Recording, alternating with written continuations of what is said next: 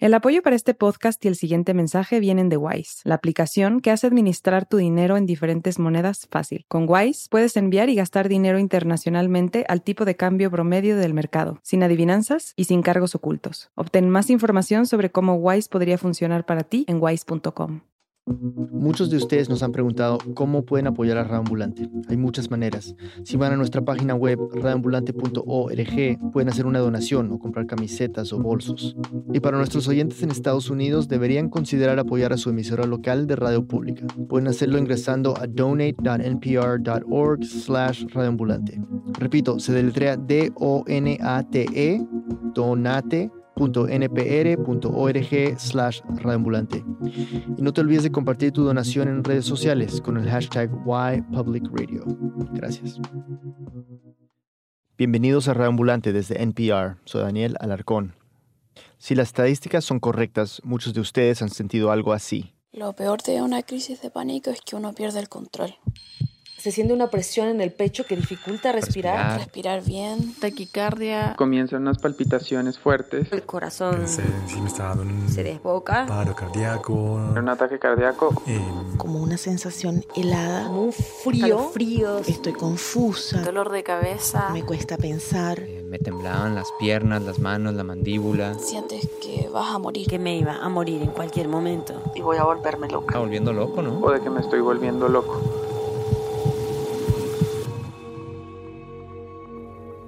Y creo que no me equivoco cuando digo que a muchas personas les da vergüenza contarlo, y por eso terminan sintiendo que son los únicos desgraciados del planeta que han pasado por esto. Esta es Ana Prieto, periodista argentina.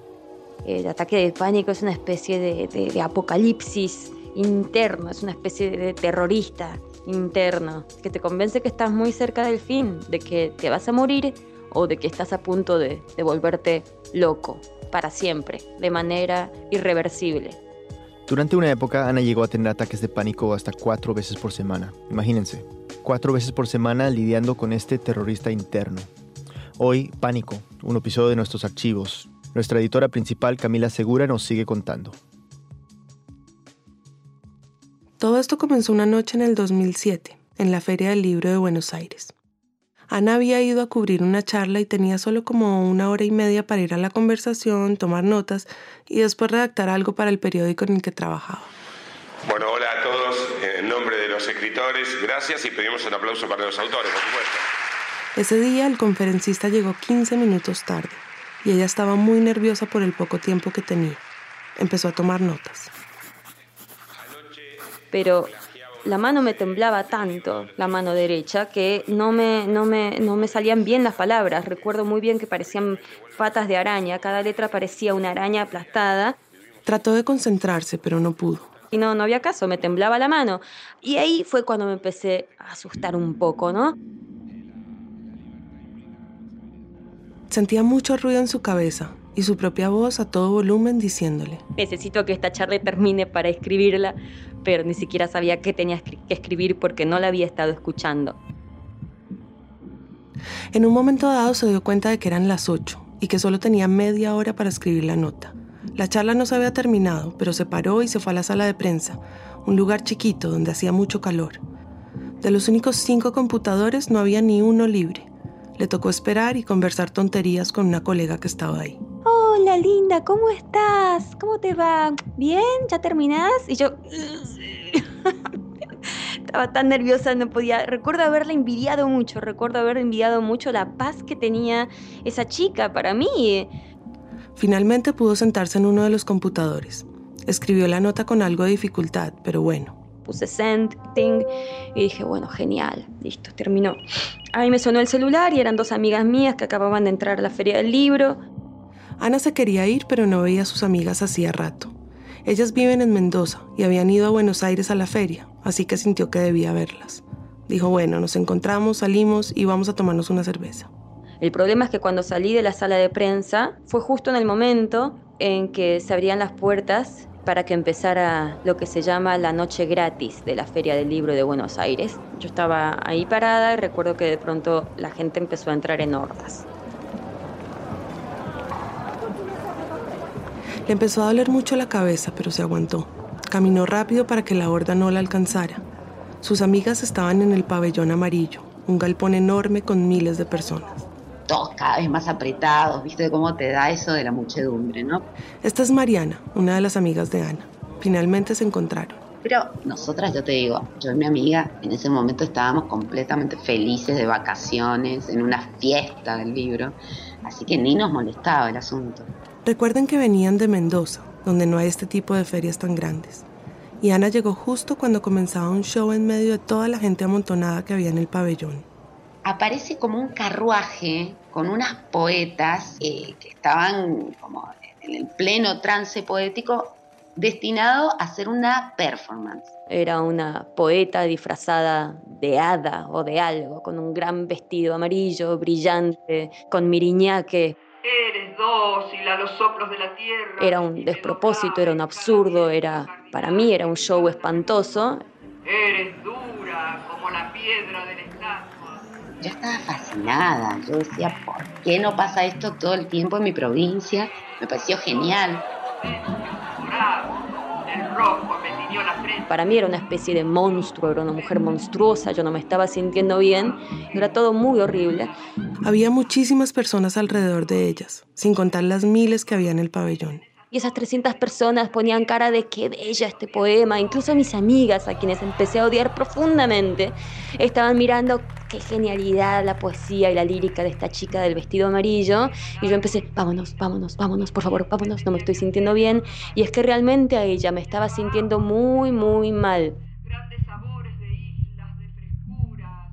Ella empezó realmente a insistir, me quiero ir, me quiero ir, me quiero ir. Vámonos, vámonos, vámonos, por favor, vámonos y nosotras no podíamos dejar de estar ahí porque estábamos fascinadas con lo que estábamos viendo. Vámonos, vámonos, vámonos, por favor, vámonos. Aparte, imagínate, habíamos hecho 1100 kilómetros, o sea, estaba sucediendo algo que nos parecía interesante y claro, una amiga que dice, me quiero ir, me quiero ir, y no seas cortamambo. Vámonos, vámonos, vámonos, por favor, vámonos. Esa necesidad de huir, ese sentido de la urgencia, así comienza el ataque de pánico y recuerdo haber visto a la gente alrededor y era como si las estuviera viendo a través de un vidrio, como si estuvieran cerca mío, pero lejos mío. Y algo empezó a pasar con el audio de todo, empezó a ser muy fuerte, muy fuerte, muy fuerte, todo me empezó a aturdir. Todo el sonido se empezó a mezclar. Desde mis amigas diciéndome, espera un rato, Ana, enseguida nos vamos, ya termina, ya termina, hasta la poeta recitando hasta la gente que pasaba comiendo, hasta las personas que estaban dando vueltas a las páginas del libro que acababan de comprar, todo fue como ¡pum! Como si estallara en mi cabeza todo ese sonido. Y ahí realmente fue cuando estalló el pánico de verdad. Ana no pudo esperar más. Pero claro, dijo, me voy y me voy. Y en un momento miro para el costado así se la había tragado, la multitud había desaparecido. Anita, que es pequeñita, se había ido rapidísimo entre toda la gente del pabellón y la perdí de vista y no supe más de ella. Sabía que para llegar a la salida de la feria iba a tener que atravesar la horta. La atravesé mirando al suelo, mirando al suelo, mirando al suelo. Y la situación era tan desesperante me sentía tan mal, sentía que la muerte era inminente, que me iba a morir adentro de la Feria Internacional del Libro de Buenos Aires esa misma noche, que iba a caer dura, era una certeza tan, tan grande. Y, y yo no quería, no quería de ningún modo que eso ocurriera. Finalmente logró salir y decidió tomar el metro, pues era la forma más rápida de llegar a su casa. Cuando bajé al subte eh, había alguna gente en el andén yo seguía con la cabeza muy enredada, muy acelerada, las manos me temblaban y em, me acuerdo que necesitaba decir algo como para sentir que, que estaba en el mundo, porque seguía sintiéndome como escindida. Seguía sintiendo que estaba viendo el mundo a través de un vidrio y que todo el audio del planeta se había distorsionado. Y Además sentía que se me iba bajando la presión y dije, bueno, necesito algo con azúcar. No tenía nada con azúcar en el bolso. Había ahí una señora con su hija y le digo, tienen un caramelo. Pobre señora me miró aterrada y me dio un chicle dietético. Me lo metí a la boca, lo empecé a masticar y, y recuerdo que estaba masticando muy fuerte, muy fuerte. En esas llegó el metro. Entró, se sentó. Y sucedió algo muy extraño en ese momento, fue que entró un muchacho haciendo magia, trucos de magia con cartas. Y lo empecé a mirar con todo el desinterés del mundo y de pronto empecé a hacer unos trucos realmente increíbles y con muchísima gracia. Em, con tanta gracia que en un momento me hizo reír.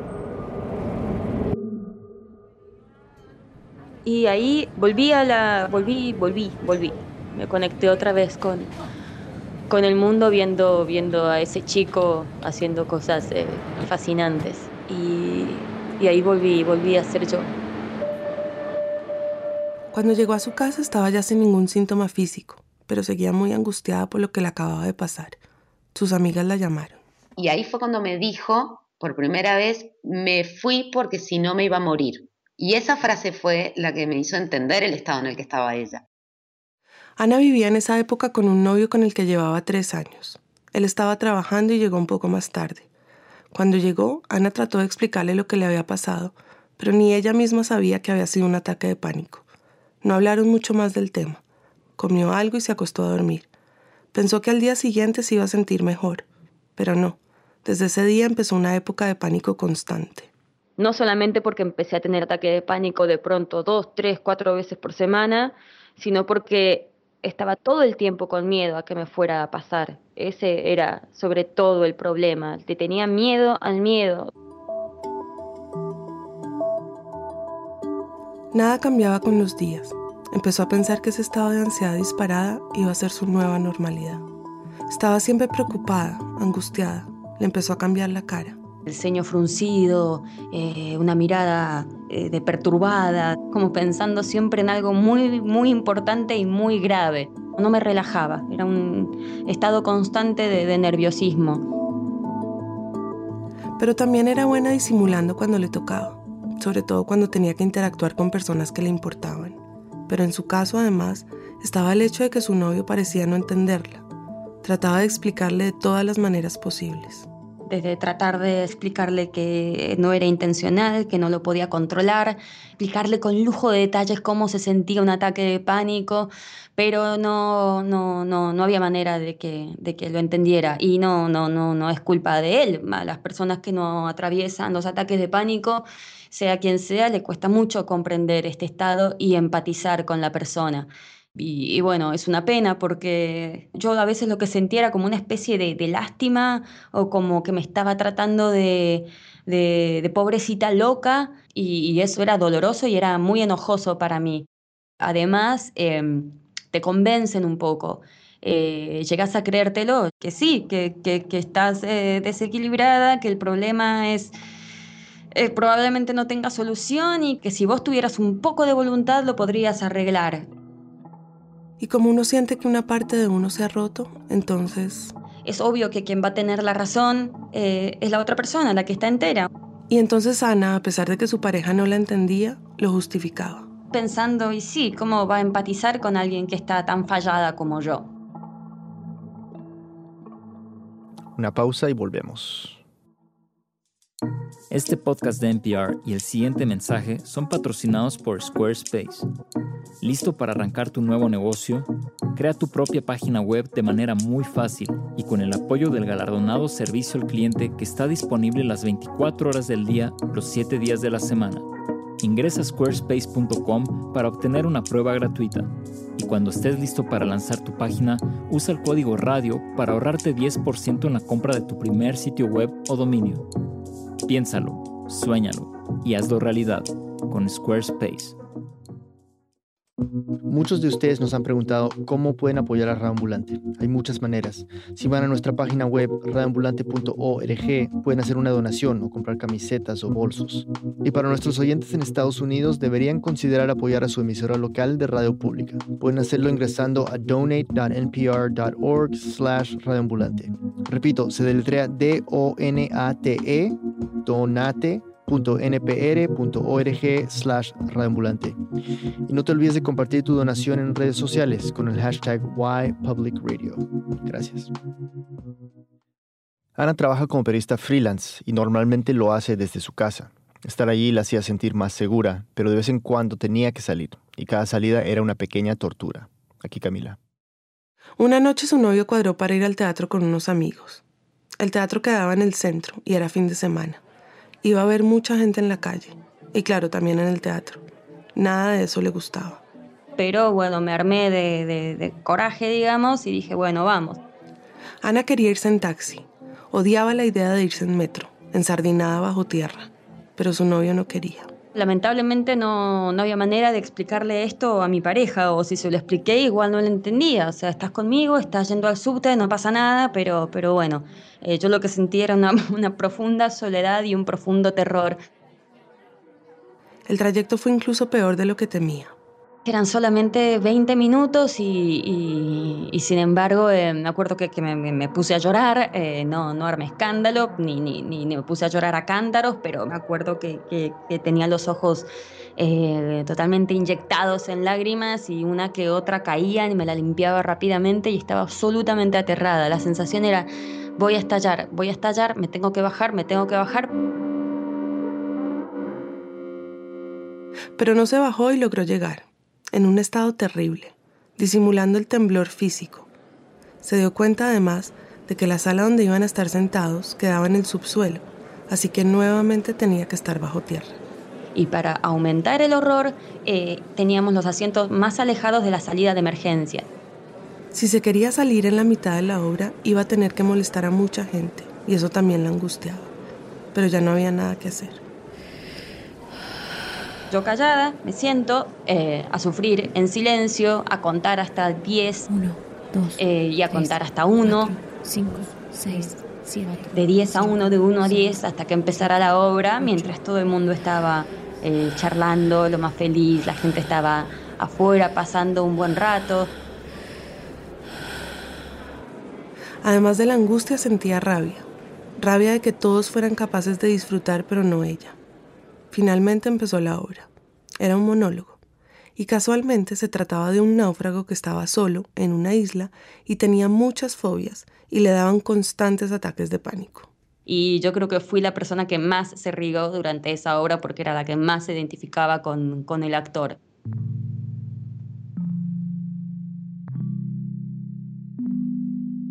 Y bueno, así se salvó esa noche. Pero ya en la casa, la lógica de Ana era esta. Irme en el metro fue una mierda. Esperar a que comenzara la obra fue una mierda.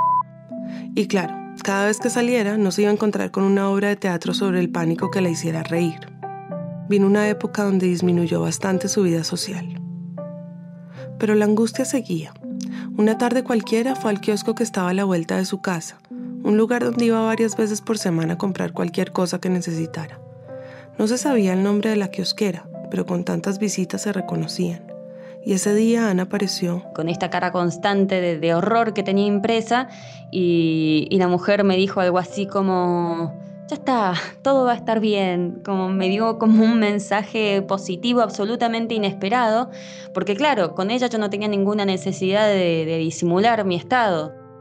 Fue, fue bastante movilizante eh, que ella me, de la nada me dijera algo así. Movilizante porque para Ana este gesto de la kiosquera fue un signo de alarma. Había gente que se estaba dando cuenta de lo mal que estaba y tenían que darle algún tipo de ánimo. Empezó a tratar de obligarse a salir, porque sentía que si estaba rota tenía que repararse y una de las formas de hacerlo era saliendo. Pero por más de que se obligaba a estar bien, los ataques de pánico seguían. Un día le empezó uno, pero esta vez empezó a sentir que le dolía el pecho y el lado izquierdo del brazo.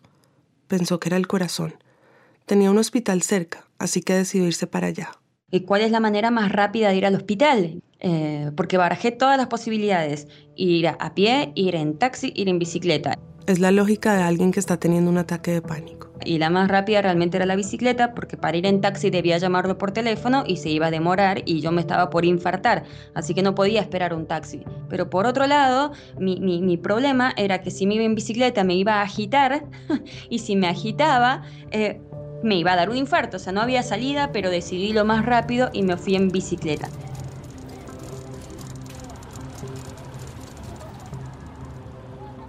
Cuando llegó había muchísima gente enfrente de ella, pero como dijo que le dolía el pecho, le dieron prioridad. Le mandaron a hacer un electrocardiograma y la vio una médica. Y la médica me dijo, tu electrocardiograma está perfecto. Eh, decime qué te pasa. Y yo le dije, no, bueno, nada. Y le empecé a explicar lo que acabo de explicar acerca de cuál era la manera más práctica de llegar. La mujer me miraba, me dejó que le tirara toda la chorrada y me dijo, a mí me parece que lo que vos tenés es angustia y que en realidad deberías ver a un psicólogo y ahí me puse a llorar. Lloraba mucho en esa época, pero además... Que alguien, viste, me mirara a los ojos y me dijera, estás angustiada, hace algo por tu angustia, no es un infarto lo que tenés, fue también un, un alivio. Este evento fue muy importante. Lo que le dijo la médica reforzó por completo la idea de que tenía que hacer algo, de que podía hacer algo, de que no estaba condenada a estar así para siempre. Y eso la alivió un poco. Es más, cuando salió del hospital fue la primera vez en mucho tiempo que pudo pensar en algo que no fueran sus síntomas físicos, su pánico. Y al salir ahí, mm, recuerdo que de pronto me distraje con algo. Oh, qué lindo día. Oh, nunca había caminado por esta calle. Unas tonterías así, pero, pero fue como salir un rato de ese estado permanente de, introspección y, y horror. Aparte de lo que había hablado con su novio, poco o nada había hablado de esto con otra gente, ni siquiera con sus papás, pero esa misma noche los llamó y les contó todo lo que le estaba pasando. Su mamá le dijo que no se preocupara y al día siguiente le consiguió una cita con un psiquiatra. Yo llegué, me hizo un cuestionario, me dijo, ¿tenés ataques de pánico? Bueno, yo tengo ataques de pánico cada rato, te juro que no es grave. La estás pasando muy mal, pero no es grave. Vas a salir. Y me hizo reír un poco y, y dije, pucha, wow, hay gente que lo reconoce, no estoy sola en el universo. Le recetó un ansiolítico que debía tomar ese mismo día. También la remitió a una psicóloga. Ana compró el ansiolítico y se fue para su casa. Y esto lo recuerdo muy bien, muy bien. Tomé el ansiolítico y recuerdo que tenía que trabajar, ¿no? Y em, bueno, me senté a hacerlo. Y de pronto, como a la media hora, eh, me sentí absolutamente distinta. Fue como, fue como si algo faltara, algo, algo se había ausentado de mi alrededor. Eh, algo no estaba más conmigo. Era esa ansiedad feroz, esa especie de, de, sombra monstruosa y gigante que, que estaba proyectándose encima mío desde hacía un mes y medio. De pronto desapareció, no estaba más. No entendía cómo había sobrevivido ese mes y medio sin haber tomado esa pastillita. Pero bueno, no fue solo la pastilla. A los cuatro días empezó terapia con la psicóloga. La terapia que es muy común para estos casos se conoce como terapia cognitiva conductual. Y lo primero que hizo la terapeuta fue preguntarle cuáles eran los miedos que tenía. Yo tenía miedo a que me estallara el corazón como una granada, a que, a que se me rompiera una vena en el cerebro y, muriera de un derrame cerebral. Eh, tenía miedo de volverme loca. Esos eran como mis tres miedos más, más, más patentes. Tomaron cada uno de esos miedos y los racionalizaban.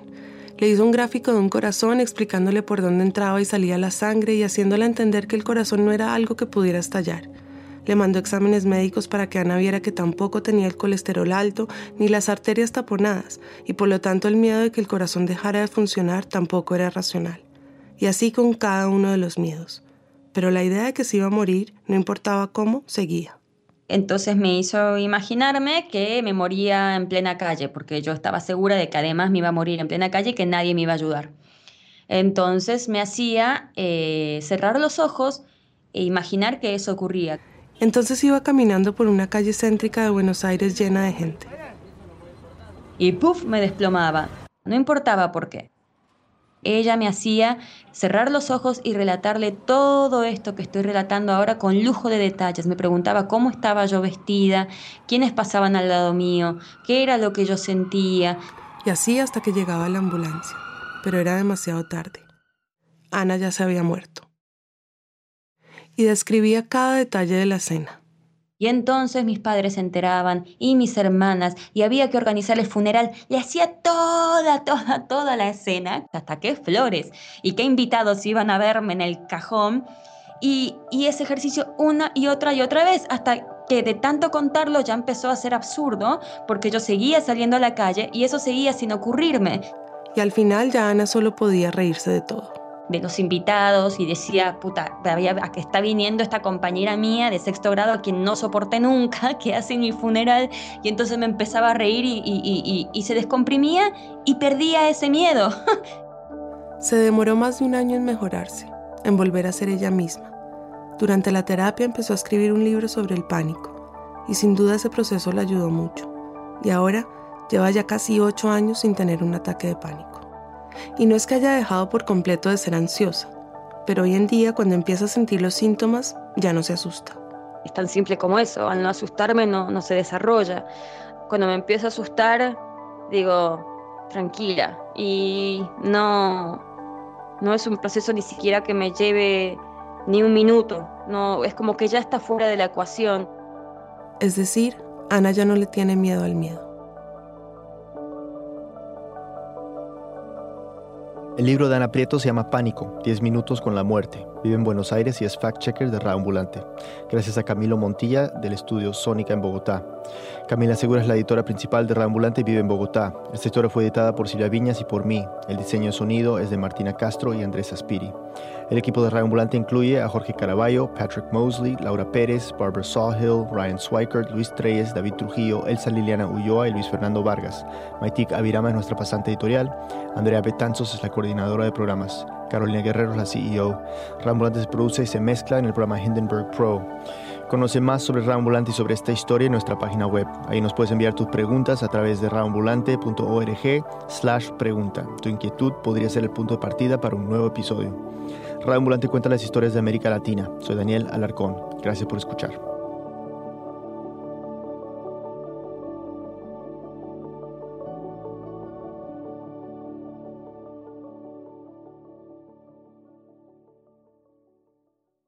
This message comes from NPR sponsor HubSpot. Imagine growing a business with high quality leads, fast closing deals, wildly happy customers, and more benchmark breaking quarters. It's not a miracle, it's HubSpot. Visit HubSpot.com to get started today. This message comes from NPR sponsor Acorn TV. Acorn TV is brilliant television told brilliantly, from charmingly cozy mysteries to daringly dark dramas. Visit acorn.tv for a 30 day free trial with promo code NPR. Acorn TV, brilliant. Humans are kind of overrated. Over on Shortwave, a science podcast, we're only kind of kidding. We're bringing you the wondrous world of animal science to your daily life. From queer animal love stories to songbird memories, we're showing you how critter knowledge informs human science. Listen now to Shortwave, a podcast from NPR.